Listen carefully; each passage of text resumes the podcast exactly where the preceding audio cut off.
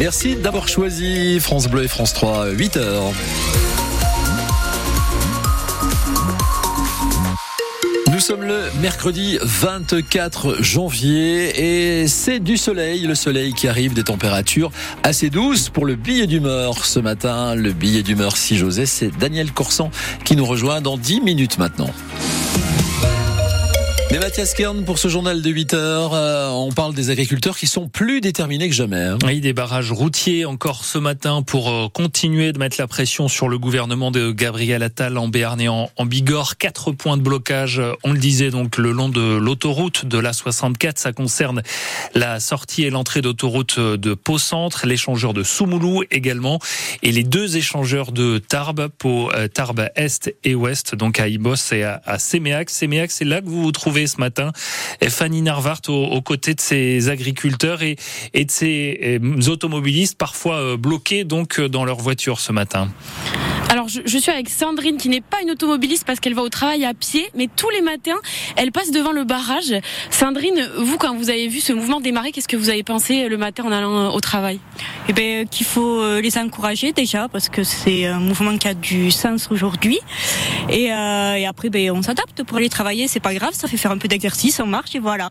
Oui parce que d'habitude vous preniez votre voiture pour aller jusque là, vous, là vous pouvez pas quoi. Non là on se gare un peu plus loin, on y va à pied mais c'est pas dérangeant. C'est un mouvement qu'il faut soutenir et si c'est la seule chose qu'on peut faire, et bien, on apporte tout notre soutien aux agriculteurs. Et le matin, quand vous passez, vous faites quoi? Vous dites bonjour, vous apportez une chocolatine, comment ça se passe? Oui, voilà, ben on leur fait, on leur dit bonjour. Quand on passe pas loin en voiture, on klaxonne. Euh, l'important, ben, euh, c'est qu'ils se sentent soutenus et voilà, leur faire un coucou, euh, c'est important aussi. Et puis surtout, être prudent aux abords des barrages, rouler doucement et, et voilà, faire attention à eux. Et pourquoi vous trouvez que c'est important comme mouvement à, soutenir?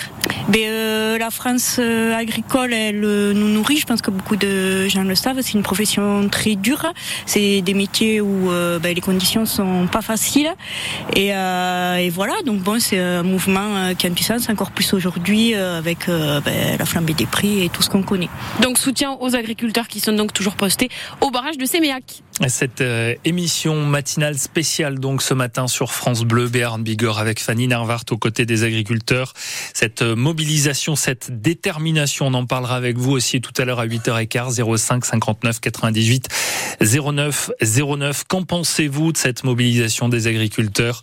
Euh, On l'entendait à l'instant. Êtes-vous euh, aux côtés des agriculteurs ou considérez-vous que ce mouvement prend des ampleurs euh, démesurées? Ce matin avec ces quatre blocages donc le long de l'autoroute, le long de la 64 On en parle donc avec vous et avec un céréalier tout à l'heure, céréalier des Hautes-Pyrénées. C'est Maxime Solves qui sera notre invité dans quelques instants.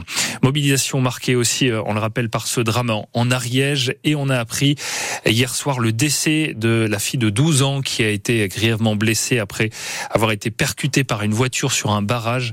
Décès aussi de l'agricultrice, hein, cette euh, mère de famille.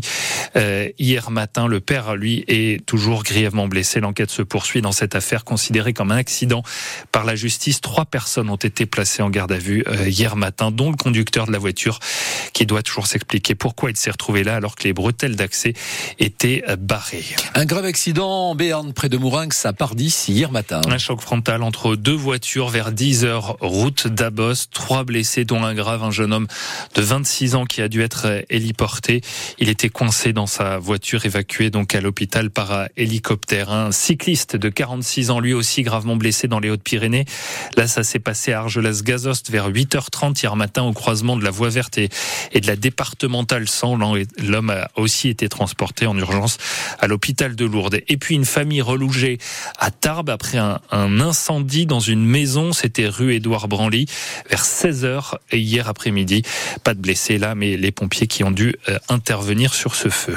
Presque 8h05, l'écœurement aussi euh, ce matin du maire de Oui, très marqué par ce qui s'est passé dans sa commune des Hautes-Pyrénées l'été dernier, la mort d'une petite fille de deux ans noyée dans la rivière en marge de la fête du village. Le tribunal de Tarbes a donc décidé de le condamner, lui et le président du comité des faites, des peines de prison avec sursis, 8 et 10 mois de prison, alors que la mère, elle, a été relaxée. C'est elle qui promenait pourtant son enfant en poussette dans un contexte de soirée alcoolisée.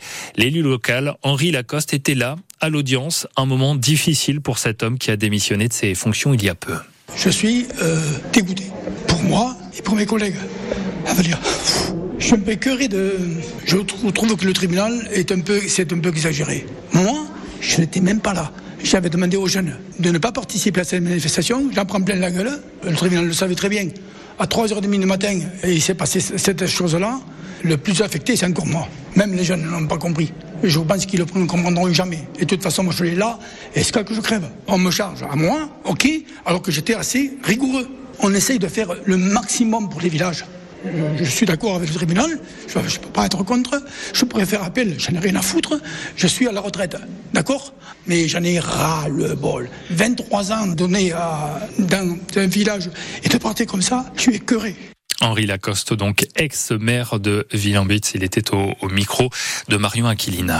David Habib a interpellé Bruno Le Maire à l'Assemblée hier. le député des Pyrénées-Atlantiques a profité des questions au gouvernement pour euh, demander au ministre de l'économie s'il a prouvé ou non le projet Picasso. On en a déjà parlé, ce projet d'enfouissement de CO2 euh, sur le bassin de lac qui fait l'unanimité contre lui localement parce qu'il reviendrait à mettre un terme à l'activité actuelle du bassin. Écoutez David Habib. Le Béarn attend que l'État se positionne sur un projet bien avancé d'injection de CO2 dans le bassin de lac. Tous les industriels présents à lac, toutes les organisations syndicales, tous les élus, tous les députés béarnais sont contre. Aujourd'hui, c'est à l'État de nous dire ce qu'il veut. Picasso, c'est 80 emplois. La thiochimie, c'est 1500 emplois. Alors l'injection n'est pas à rejeter en soi, mais lac ne saurait être sacrifié. Je souhaite connaître, nous souhaitons connaître la position de l'État sur cette question. Alors réponse du ministre Bruno Le Maire, il a posé plusieurs conditions. Pour l'instant, nous n'avons pas été saisis d'une demande formelle sur le projet Picasso. Donc nous attendons d'avoir la saisine formelle. Et ensuite, la décision de l'État, elle sera rendue en fonction de trois critères. Premier critère, l'acceptabilité de la population. Il faut que sur tous les projets énergétiques, la population soit convaincue et accepte les projets qui ont toujours euh, des incidences locales qui sont importantes. Deuxième condition, le respect de nos critères environnementaux. Enfin, troisième condition, la défense de l'emploi industriel. Il ne s'agit pas qu'en créant du stockage géologique de CO2, on détruise d'autres emplois industriels sur le site. À ces trois conditions-là, monsieur le député Habib, nous sommes ouverts à ces propositions de stockage de CO2. Voilà qui a dit donc sujet à retrouver ce matin sur francebleu.fr. Et puis Mathias Le FC qui n'y arrive toujours pas cette année. Hein. Une nouvelle défaite hier soir 1-0, c'était face à Saint-Étienne au Noustecamp euh, en panne d'inspiration. Les Béarnais qui n'ont inscrit, qui n'ont frappé euh, aucune frappe hein, cadrée sur euh, l'ensemble de ce match. Hein. C'est pas comme ça qu'on gagne en, football, on le sait au classement. Conséquence ce matin, le Pau FC dégringole de 5 places et se retrouve désormais dixième de Ligue 2.